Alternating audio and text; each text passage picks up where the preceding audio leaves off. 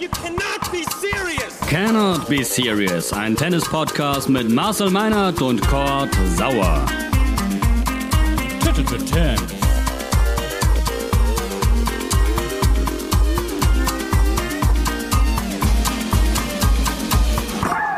The rules are the rules. Wir müssen ganz viel reden. Novak Djokovic wurde disqualifiziert von den US Open. Ein unfassbarer Tennisabend und deswegen natürlich sind wir wieder da.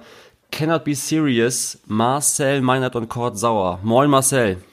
Moin erstmal, mein Lieber, wie, wie das dann, dann doch passt. Der Titel unseres Podcasts in Zusammenhang mit äh, John McEnroe, der vielleicht bisher spektakulärsten Disqualifikation bei einem Grand Slam Turnier. Äh, ich hätte mir nie träumen lassen, dass wir so schnell über so etwas reden müssen. Ich bin immer noch ein bisschen sprachlos, trotzdem probieren wir es mal, wir beide. Wir wurden Ja. gestern auf Twitter vom Kollegen Lars Krankamp bezeichnet als die Stimme der Tennisvernunft. Das sollst du gewesen sein und ich sei ein lebender Unforced Error. Das ist eine Frechheit.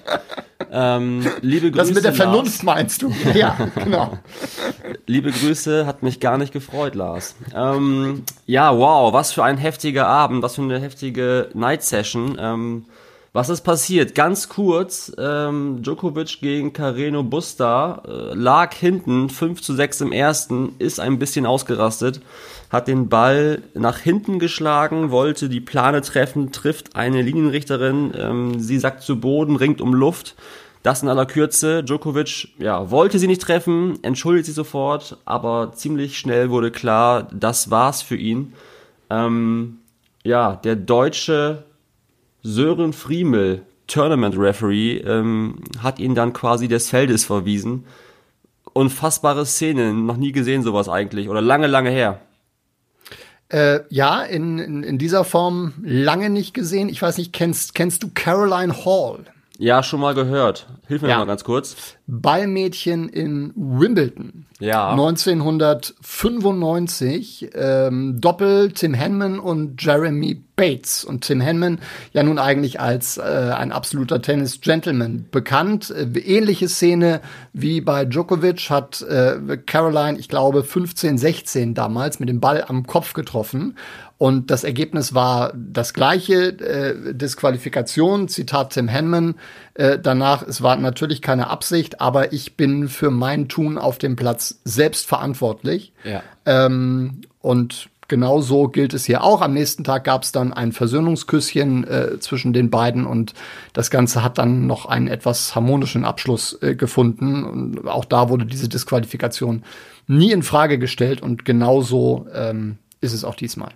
Du siehst quasi eine fette Parallele, oder? Ja, na, na, ja, das ist also der, der äh, es ist ein, sagen wir mal, ein ähnlicher, ein ähnlicher Ablauf, wenn natürlich auch die Geschichten anders zustande kommen. Also vielleicht mal vorweg, wenn wir äh, hier tatsächlich irgendwie Absicht reinmischen wollen oder wollen würden, dann würden wir äh, über einen strafrechtlichen äh, Tatbestand diskutieren. Dann geht's um Körperverletzung.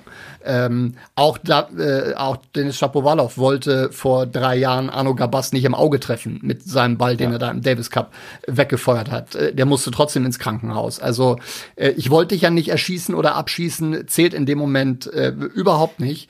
Und äh, fast ein bisschen erschweren kommt ja dann noch hinzu, ich, nur ein paar Minuten vorher hat äh, Djokovic schon mal einen Ball so durch die Gegend gefeuert. Äh, der ging dann unten an die, an, an die Bande. Ähm, da- das, das, das geht einfach nicht. So, fertig, aus. Das hat mit äh, Benehmen und Betragen auf dem Tennisplatz überhaupt nichts zu tun. Und dann kriegt jemand einen Ball an den Hals, völlig egal in welcher Geschwindigkeit. Äh, dann kommt danach noch ein, ein, ein Satz von, von Djokovic, naja, sie wird deswegen nicht ins Krankenhaus müssen. Komplett Banane, interessiert gar nicht in dem Zusammenhang. Disqualifikation, fertig. Ich bin, äh, ja, ich bin komplett äh, sprachlos gewesen gestern, zumal er bei diesem ersten kleinen Ausraster beim 5 zu 5 Stand äh, nicht verwarnt wurde, meine ich. Das Ja. heißt, ähm, ja, hat er da irgendwie auch vielleicht so ein paar, ich will nicht sagen Vorschusslorbeeren, aber er hat natürlich diesen großen, großen Namen und hat auch vielleicht einen Schiedsrichter, einen Umtäuscher, hat ein, ein Schiri vielleicht ein bisschen weniger ähm, Mut, diesen Djokovic anzugehen, diesen Djokovic zu sagen, pass auf, Freundchen, so nicht hier, mein Lieber. Ähm, das Äh, würde ich mal ja. zumindest in den Raum stellen wollen. Ja, ja, das ist natürlich eine spannende Diskussion. Kommt immer darauf an, aus welcher Brille du die letztlich führst. Jetzt haben natürlich auch bei der Disqualifikation äh, einige gesagt, na ja, das haben sie nur gemacht, weil sie ein Exempel statuieren mussten. Ähm, und Djokovic hat noch dagegen gehalten, Freunde Disqualifikation. Äh, auf dieser Bühne, US Open, Achtelfinale, auf dem Court, ist das das richtige Zeichen? Ist völlig, völlig egal. Und wenn's äh, irgendwann irgendwie TV Wermelskirchen Platz 18 ist, hinten, äh, und es gibt einen Oberschiedsrichter bei dem Spiel, dann passiert genau das Gleiche. Ähm, es, die Regeln sind da dafür, dass sie, dass sie eingehalten werden. Diese Geschichten gehören nicht auf den Tennisplatz. Ich hätte vorher auch schon eine Verwarnung angebracht äh, äh, gefunden, mh, warum das auch immer nicht, nicht passiert ist. Da gibt's dann immer mal wieder äh, Diskussionen. Ja, es war auch ein kritischer Spielstand und da ist nichts passiert. Aber in dem Moment, in dem was passiert, sind wir sofort bei einer Disqualifikation. Und ich habe auch übrigens äh, vorletzte Woche schon über so eine Szene diskutiert. Beim Masters in äh, New York, alias Bedene war das, glaube ich, ähm, der es da geschafft hat, einen Ball ins Publikum zu feuern und einen Kameramann zu treffen. Also da sind elf Leute im Stadion. Auch stark, Und ja. er trifft den, den, den Kameramann. Der Ball war weit weniger festgeschlagen. Er hat ihn ganz leicht am Arm getroffen. Auch da standen die Turnierunparteiischen auf dem Court und es war, es war haarscharf. Ähm, auch da äh, hat man nicht nur drüber diskutiert, da wäre das auch vertretbar gewesen, aber vielleicht, weil der Kameramann dann gesagt hat, äh, pass auf, alles, alles okay und überhaupt nichts, ähm, haben sie es dann noch durchgehen lassen. Auch eine Kunst, im leeren Stadion jemanden zu treffen, ey, Wahnsinn. Ja, ja, ja. Noch eine, weil mir das, weil mir das ist gerade gerade einfällt und ich das eigentlich in den letzten Podcast-Folgen schon immer ansprechen wollte, was ich wirklich komisch äh, finde oder nicht nachvollziehen konnte bei den bei den US Open. Wir haben ein ein Masters-Turnier mit ähm, dem automatischen Hawkeye wunderbar über die Bühne bekommen. Es gab praktisch überhaupt äh, keine Beschwerden deswegen. Und jetzt werden auf den beiden Hauptplätzen Linienrichter und Linienrichterinnen äh, hingestellt, äh, die das Ganze rein sportlich zu einer anderen Challenge nochmal wieder machen. Für diejenigen, die dort spielen im Vergleich zu den anderen Plätzen. Das habe ich nicht so wirklich verstanden. Ich weiß nicht, ob man den Linienrichtern was Gutes tun wollte, dass die dann ähm, nochmal den einen oder anderen Job bekommen, möglicherweise. Äh, aber da dann eine Unters einen Unterschied zu machen zwischen den beiden größten Plätzen und den anderen, ist mir zumindest aufgefallen und dass sich das jetzt natürlich so widerspiegelt, wenn er den Ball auf Platz 11 weggedroschen hätte, dann wäre da keiner gewesen. Ja. Äh, also das ist, nur mir auch mal nur mal angemerkt. Ja, ist mir auch nicht ganz klar. Ähm, ansonsten stünde dort ein Balljunge oder ein Ballmädchen. Also es kommt Ja. aufs selbe hinaus. Das ist, na, das ist völlig klar. Das wollte ich jetzt auch nicht, Ja. auch nicht entschuldigen. Nur, Ja. ähm, ich habe das relativ häufig ähm, dann äh, unter den unter den verschiedenen Einträgen äh, gelesen gestern Abend und es passt auch auch zu dieser Situation natürlich so ein bisschen. Karma is a bitch, ne? Ja. Ich frage mich tatsächlich wirklich, weil ja auch doch viele ähm, Fans des Jokers jetzt Partei für ihn ergreifen und diese Unsportlichkeit in Abrede stellen. Wir sind uns ja einig, dass er sie gar nicht treffen wollte. Dennoch ist es halt unsportlich und es ist einfach eine, eine, eine Entgleisung, die er sich gar nicht leisten darf. Also ich habe mich gestern gefragt, der Typ gewinnt dieses Jahr jedes Spiel, Bilanz von 26 zu 0 verliert dann oder droht den ersten Satz zu verlieren, spielt vielleicht nicht sein bestes Tennis ähm, und dreht so ab. Da frage ich mich, Nummer eins, äh, kann der Typ nicht verlieren? Ist der vom Ehrgeiz so dermaßen zerfressen? Klammer auf, vermutlich ja. Aber er muss doch sich so im Griff haben als Vorbild, als großer Sportler, dass das nicht passiert. Also trennt sich da die Spreu vom Weizen im Sinne von, ähm, darf das jedem Mal passieren? Oder ist Djokovic einfach in dieser Hinsicht doch nicht der ganz große Sportler? Weil, ja, ich bin, ich bin echt äh, konsterniert. Das kann nicht passieren, sowas. Er muss doch wissen, dass das nicht geht. Ja, ich glaube, er ist da irgendwie in einer Art Paralleluniversum, während er da in, in, in so einem Match ist. Wobei, ja gut, die Aussagen abseits des Courts sind ja nicht, nicht viel besser als das Betragen. Insofern ist das auch schon wieder, schon wieder schwierig. Es ist wirklich ganz schwer erklärbar. Ich nehme ihm ab, dass er dort erschrocken über sich äh, selber war, äh, dass der Ball nun die Linienrichterin genau da getroffen hat. Aber das ist ja auch kein Einzelfall. Das haben wir schon ein paar Mal von ihm gesehen. Ich erinnere mich vor allen Dingen an eine Szene, habe ich noch mal rausgesucht. Das kommt jetzt natürlich dann auch alles wieder hoch. Masters in Rom, glaube ich, war es 2016. Da servierte er einen Doppelfehler, guckt noch zum Netz und wirft dann, ohne zu sehen, den, den, den Schläger hinter sich. Der schleudert an die Plane, ich glaube, einen halben Meter neben äh, einem Linienrichter schlägt der ein. Wenn der sich nicht wegbewegt, wird der auch getroffen. Ähm, solche Szenen gab es schon mehrfach. Er wurde auch auf einer Pressekonferenz schon mal drauf angesprochen. Seine Antwort damals war, Freunde, was regt ihr eigentlich so auf? Bin ich dafür jemals bestraft oder disqualifiziert worden? Gut, das dürfte jetzt manchmal sein. Ja. So, manchmal, manchmal muss man es scheinbar herausfordern. Sag mir, wann, wann, wann Rafael Nadal mal einen Ball in Richtung einer Person so, geschossen hat. Das auch Roger Federer. Ich nicht. Genau. genau. Ich, auch Rafael Nadal hat meines Wissens nach niemals öffentlich einen, einen Schläger zerlegt. Das soll es jetzt nicht beides gleichsetzen, aber es sei zumindest mal, mal erwähnt. Ähm, ich muss ein bisschen aufpassen, Marcel, ja. weil ich habe mich gestern äh, doch relativ schnell und klar positioniert, wie du eigentlich auch. Äh, trotzdem äh, blies mir dann doch sehr viel Gegenwind entgegen äh, von Richtung der Djokovic-Fans, die dann sofort sagten, Mensch, ein Federer, ein Nadal, die hätten doch auch alle schon mal. Oder anders kein großer Sportler käme jemals äh, ohne eine solche Entgleisung dorthin, wo er denn ist oder sei. Ähm, ja, aber nicht, aber nicht in so einer, aber nicht in so einer Situation. Also Roger Federer hat mit Anfang 20 auch viel Blödsinn gemacht. Ja. Überhaupt gar keine Frage. Ja. Und da waren auch. auch. viele Sachen dabei, die, so, ähm, die sich nicht gehören. Das vertiefen wir jetzt aber bitte nicht. Ex extra aber, Folge. gut. Aber ähm, aber wir, wir sprechen hier über einen, einen gestandenen Mann ähm, jenseits der 30, über das Vorbild des Tennissports schlechthin, das er sein sollte, der den Allzeitrekord, was Grand Slam-Titel äh, angeht, brechen möchte. Und dann, dann passiert, dann passiert so etwas, boah, das, das kriege ich wirklich nicht übereinander. Das ist wirklich, wirklich schwierig. Also ich, man muss eigentlich wirklich erwarten, dass man zu dem Zeitpunkt schon so viel Erfahrung gesammelt hat, dass, dass das dann dann nicht mehr dann nicht mehr passiert. Und äh, am Ende ist es dann eine eine Geschichte mit der er nur mit der er nicht nur sich selber schadet die natürlich auch dem gesamten Tennissport ähm, nicht gut tut. Ähm, sowas sowas soll sowas darf keinem passieren. Das geht nicht. Und an dem Djokovic dreimal nicht Tennis 2020. Ähm, ja, ja, genau. Wenn du denkst, dass das dann auch noch, wenn du denkst, in diesem Jahr jetzt, jetzt haben wir alles gesehen. Und mir ist ehrlich gesagt ein bisschen bange, denn es ist erst Anfang September. Ich, also, wir haben noch ein bisschen, ne? Wir haben noch ja, ein bisschen. Scheiße. Ja, es ist noch zu viel Jahr übrig, wirklich. Unglaubliches Jahr bisher. Pandemie, äh, Federer Nadal spielen nicht. Ähm, ja, ich weiß gar nicht. Irgendein User schrieb es bei den Sandplatzgöttern im, im Kommentar äh, Fedal spielen nicht, Murray mit falscher Hüfte oder mit künstlicher Hüfte, Del Potro auch raus, Djokovic disqualifiziert. Ähm, ja, das Jahr tut alles für einen neuen Grand Slam Champion. Das ist wirklich. Wer wird's denn jetzt? Mal eben äh, das vorab ganz kurz, das können wir ja abhandeln schnell. Es gibt einen neuen Grand Slam Champion dieses Jahr. Ähm, ja, noch keiner der Viertelfinalisten hat jemals einen Grand Slam gewonnen bei den Herren seit 39 Jahren. Unfassbar. Ähm, wer wird's? Leg dich mal fest.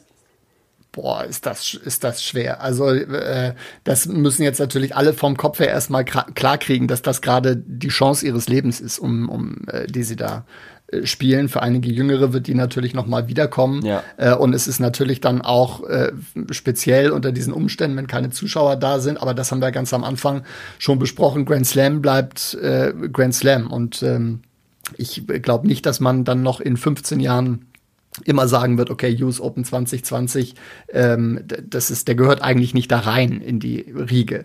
Äh, insofern steht da verdammt äh, viel auf dem Spiel. Ähm, und es ist, es ist so eng beieinander. Du erwartest ja jetzt nicht ernsthaft, dass wir da irgendeinen rausnehmen. Also Team bisher äh, souverän. Äh, Zverev mit klar ansteigender Formkurve. Choric, der einen Tsitsipas abgebraten hat und dann auch gegen Thompson nicht mit der Wimper gezuckt hat. Ähm, da ist alles drin. Daniel Medvedev, vielleicht wenn man die Konstanz und Stabilität in den Ergebnissen nimmt und auch in den, in den bisherigen Leistungen. Das, das wäre vielleicht der einzige, den ich da so ein bisschen rausziehen würde und sagen würde, okay, das ist, das ist vielleicht der größte Favorit äh, unter allen und vielleicht derjenige, der schon die meisten äh, Erfahrungen gesammelt hat. Gut, Team stand auch schon äh, häufiger im Grand Slam-Finale. Sag mal, liest ähm, du hier meinen Zettel oder was? Das gibt's doch gar nicht. Meine Vorbereitungszettel, das ist doch hier eins zu eins abge abgekupfert. Ich denke gerade laut vor mich hin. Das, das, es überkommt mich dann manchmal so. Also, wenn ich einen rausnehmen soll, dann wäre es Daniel Medvedev. Das ist natürlich jetzt, äh, ja, lässt mich schlecht aussehen, habe ich hier auch stehen tatsächlich. äh, ich wollte eigentlich, ich dachte, dass du auf Team gehst. Ähm, ich glaube tatsächlich auch, dass äh, der, der Medvedev den Team doch ärgern kann. Und äh, auch wenn ich raushöre, dass du Choric-Fan bist, ähm, ja, ich glaube nicht, dass es da, da schon reicht und auch nicht bei, bei Zverev. Deswegen, ja gut, sind wir uns leider einig. Schade. Also die, die, die Hälfte mit äh, Medvedev und äh, Team, glaube ich, ist ein bisschen stärker besetzt und hat auch ein Mühe mehr Erfahrung. Aber äh, von den genannten Choric, äh, Zverev etc., das sind halt die, die schon eine Runde weiter sind. Äh, also da wissen wir schon jetzt, äh, lass mich kurz gucken, Choric, Shapovalov, Choric, äh, nein, Quatsch, Carreño Busta, Shapovalov, Choric, Zverev. Einer von den Vieren kommt definitiv äh, ins Finale. Und dass da jetzt so neue Farben mit dabei sind, äh, finde ich schon mal richtig gut, auch wenn ich mir andere Umstände super. gewünscht hätte. Ist super. Ist super. Ich will nicht von neuer Zeitrechnung sprechen, aber ist auf jeden Fall erfrischend und super. Ähm, eben hast du von, von Vorbildfunktion gesprochen bei Djokovic. Ich würde gern ähm, mal ganz kurz auf die Unparteiischen eingehen, die Ja. für mich jetzt nicht Vorbilder sind, aber wo ich schon den Hut ziehe und sage, sehr, sehr großen Respekt vor der gestrigen Leistung. Ähm, solche Momente ähm, lassen nochmal neue Vorbilder oder neue ähm, Idole emporsteigen. Sören Friemel, du wirst ihn schon länger gekannt haben. Ich als äh, Tennisleihe natürlich überhaupt nicht. Denken aber auch so, ey, der Typ ist, äh, ist Deutscher, kommt da irgendwie als Tournament-Referee äh, auf den Platz und schmeißt den Joker runter. Wer ist das? Herzliche Grüße ins Münsterland äh, an, an Sören und seine Familie. Ich kenne ihn wirklich schon äh, ziemlich lange, bin vor, jetzt muss ich, jetzt muss ich lügen, ich glaube, sind schon, sind schon 20 Jahre bei einem ähm, äh, kleinen Turnier in äh, Norddeutschland kennengelernt, äh, bei dem ich gearbeitet habe und er ähm, damals der, der Oberschiedsrichter war, oder war es noch Stuhlschiedsrichter? Nee, ich glaube Oberschiedsrichter. Und ähm, äh, seitdem läuft man sich natürlich immer wieder über den Weg bei unterschiedlichsten Veranstaltungen. Es äh, ist äh, toll zu sehen, wie er mit seiner ruhigen, sachlichen, aber auch konsequenten Art seinen, seinen Weg gemacht hat ähm, durch die verschiedenen Stufen, die es so in der Ausbildung gibt bei der ITF, dann äh, hin halt zum verantwortlichen äh, Tournament Referee bei den äh, US Open in äh, Wimbledon äh, ist und war in ähnlich verantwortlicher Position. Ich kenne da die Hierarchie jetzt nicht ganz genau, aber Sören Friemel war derjenige, der John Isner und Nicolas Mahü 2010, ich meine bei 59, 59, ähm, in die Kabine geschickt hat und sagt, Freunde, bei allem Respekt, aber das ist jetzt zu dunkel und so schnell kriege ich hier keine Flutlichter aufgebaut. Auch sehr ihr müsst geile es jetzt, Geschichte, ja. ihr müsst es wirklich, wirklich bleiben lassen. Und ähm, äh, Sören ist wirklich einer der, der ähm, in jeder Situation, ich habe den noch nie irgendwie aufgeregt oder, oder panisch gesehen, der, der, der ruht in sich, ähm, Fels in der Brandung und der, der äh, auch solche Situationen dann äh, sehr, sehr entschieden äh, in der Lage ist zu lösen. Und äh, es gab auch, da bin ich mir sicher, wir können auch noch mal alle nennen, die da beteiligt waren, Stuhlschiedsrichterin Aurelie Todt und dann Andreas Egli aus der Schweiz zusammen mit, mit Sören Friemel. Ähm, ich bin mir ziemlich sicher, dass es äh, dort keine große Diskussion über diese Entscheidung gab. Es wurde der Vorfall nochmal noch mal aufbereitet. Man hat die äh, Linienrichterin gehört und dann hat man äh, nicht mit, mit Djokovic äh, diskutiert, ob er denn jetzt tatsächlich disqualifiziert wird, sondern es ging darum, den richtigen Ton zu treffen, wie man es ihm denn jetzt beibringt. Ja. Ähm, und äh, darüber hat man dann ein bisschen, ein bisschen gesprochen. Bei und, niemandem äh, anderen sonst äh, wäre überhaupt diskutiert worden, These.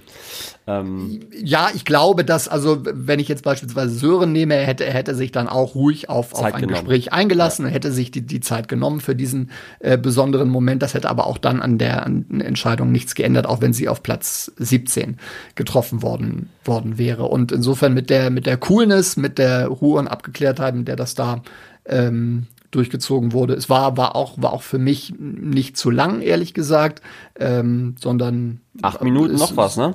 ja, okay, aber es ist halt auch kein, äh, ist kein Wald- und Wiesenturnier und es war natürlich ein, ein historisches Ereignis. Ja. Da kann man dann auch mal kurz durchatmen und sagen, okay, Freunde, was ist jetzt, was ist hier eigentlich gerade wirklich passiert? Haben wir das jetzt geträumt oder war das tatsächlich? Nein, es ist, es ist so passiert und ja, dann müssen wir diese Entscheidung so treffen.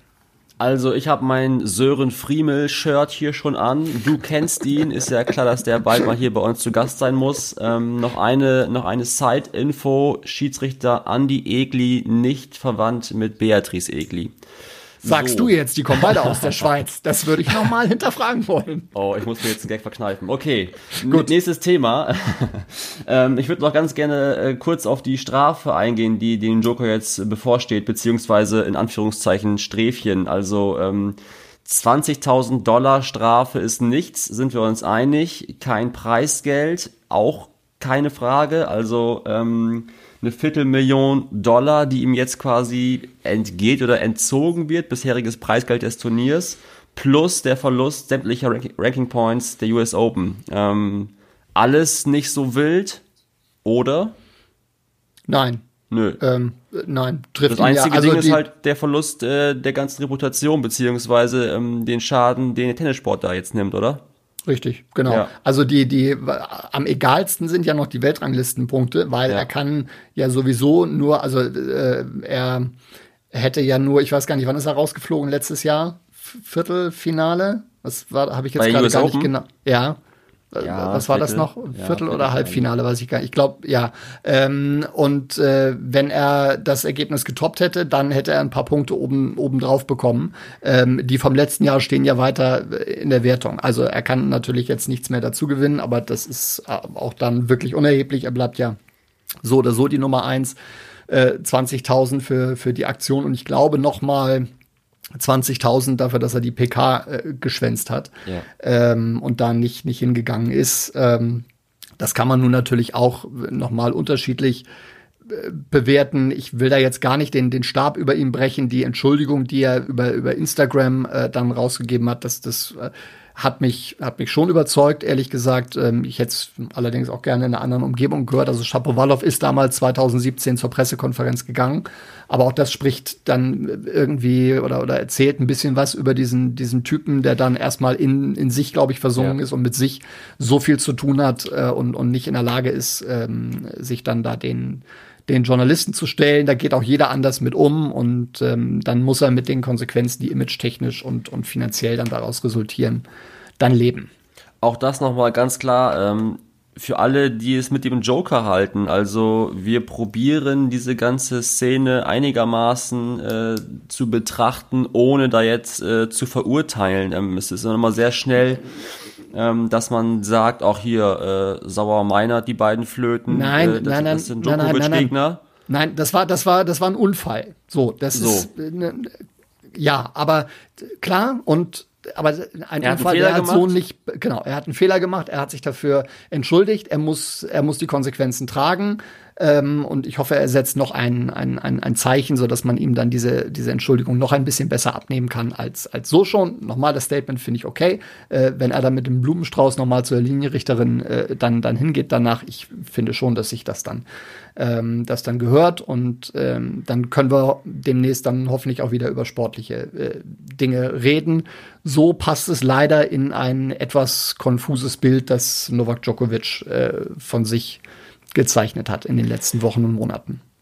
So, Deckel drauf. Letzter Satz von mir dazu. Ich hätte mir gewünscht, dass der Joker das gegen Struffi gemacht hätte. Da hätten wir jetzt noch einen deutschen Teilnehmer mehr im Feld. Aber das nur am Rande. Sowas wünscht man sich nicht, Kord, jetzt. Völlig richtig. Völlig richtig. Äh, lass uns über Kerber sprechen und über Zverev, bevor wir gleich auch schon wieder äh, bei 30 Minuten raus wollen hier. Ähm, Kerber ist raus. Überrascht bin ich schon ein bisschen. Äh, ich habe sie eigentlich ja jeden Tag ein bisschen mehr zur Favoritin erklärt. Du auch? Ja, ziehe ich mir an den Schuh. Ähm, ich habe nicht damit gerechnet, dass sie ihren Aufschlag in der Tennistasche lässt.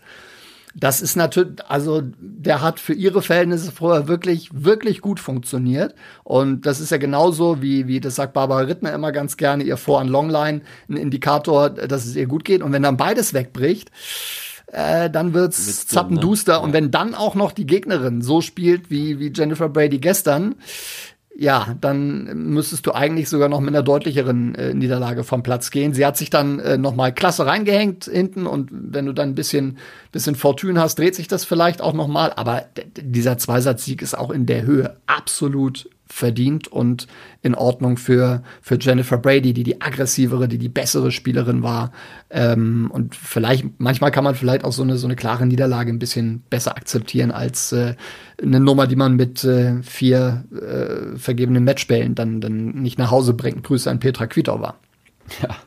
Ich bin sehr beeindruckt von, von Jen Brady, die ja offenbar äh, aus dieser Corona-Pause monströs gestärkt rausgekommen ist. Äh, deutscher Coach Michael Geserer gewinnt zum ersten Mal äh, Lexington oder gewinnt zum ersten Mal überhaupt ja. ein Turnier ähm, ja. und hat eine, eine super Bilanz.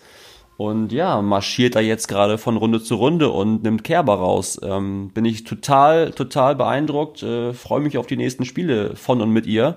Ähm, Hast du, hast du diese Story gehört von, von Geserer, der sie nach Regensburg geholt hat?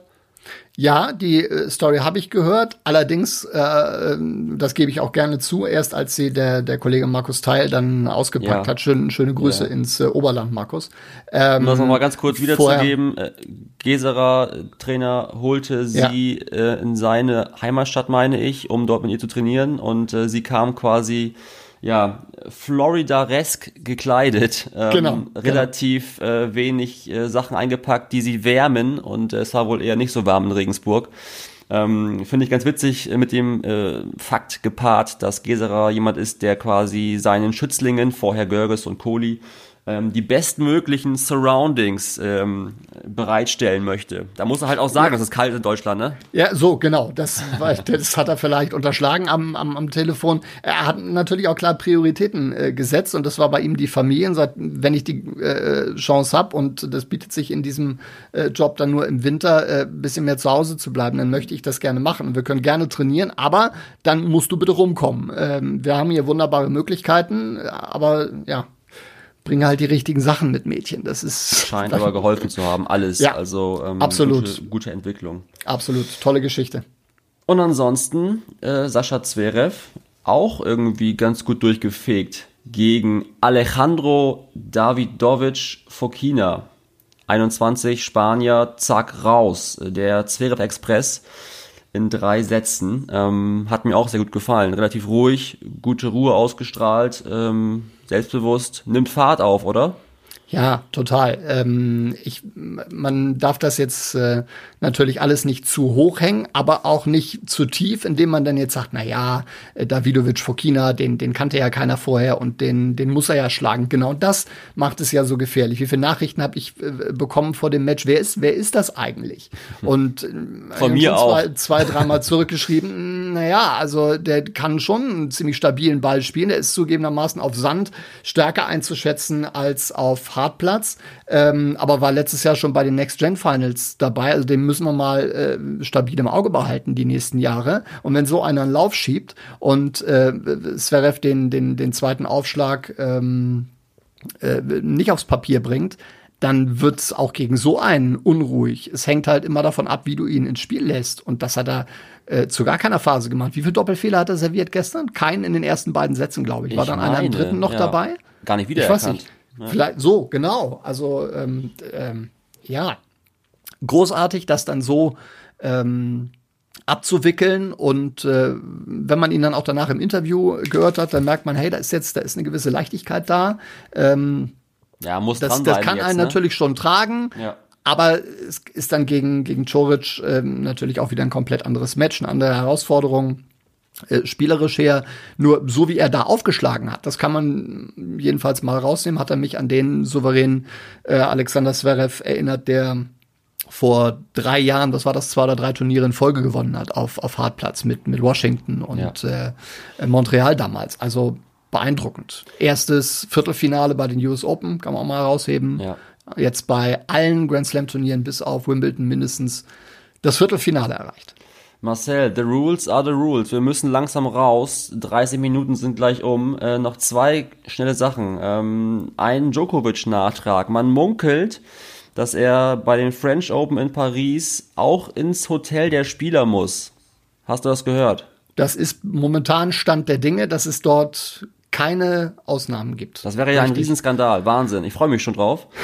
Ich bin, bin sehr gespannt. Und äh, der letzte äh, Hinweis, wir beide packen unser Köfferchen und machen uns auf den Weg nach Kitzbühel, wo äh, jetzt quasi das ATP in Kitz stattfindet. Ähm, freue mich, dich zu sehen, tatsächlich. Gleichfalls. Glaubt man gar nicht, wird, aber ich es freu wird- mich. Es wird großartig. Und genau. ist ja ein ganz tolles Feld. Also Meinert, Sauer, ähm, Kohlschreiber kriegt eine Wildcard. Ansonsten Kei Shikori am Start, Diego Schwartzman, Fonini. Ja, ähm, Der, Schwa der Schwarzmann ist übrigens Argentinier mit deutschen Wurzeln und nicht Argentinier muss mit US-Wurzeln. muss ich, ja. muss ich sagen, Schwarzmann oder ja, Schwartzman? bitte, nein, Schwarzmann, bitte. Verdammte Diego Axt. Schwarzmann.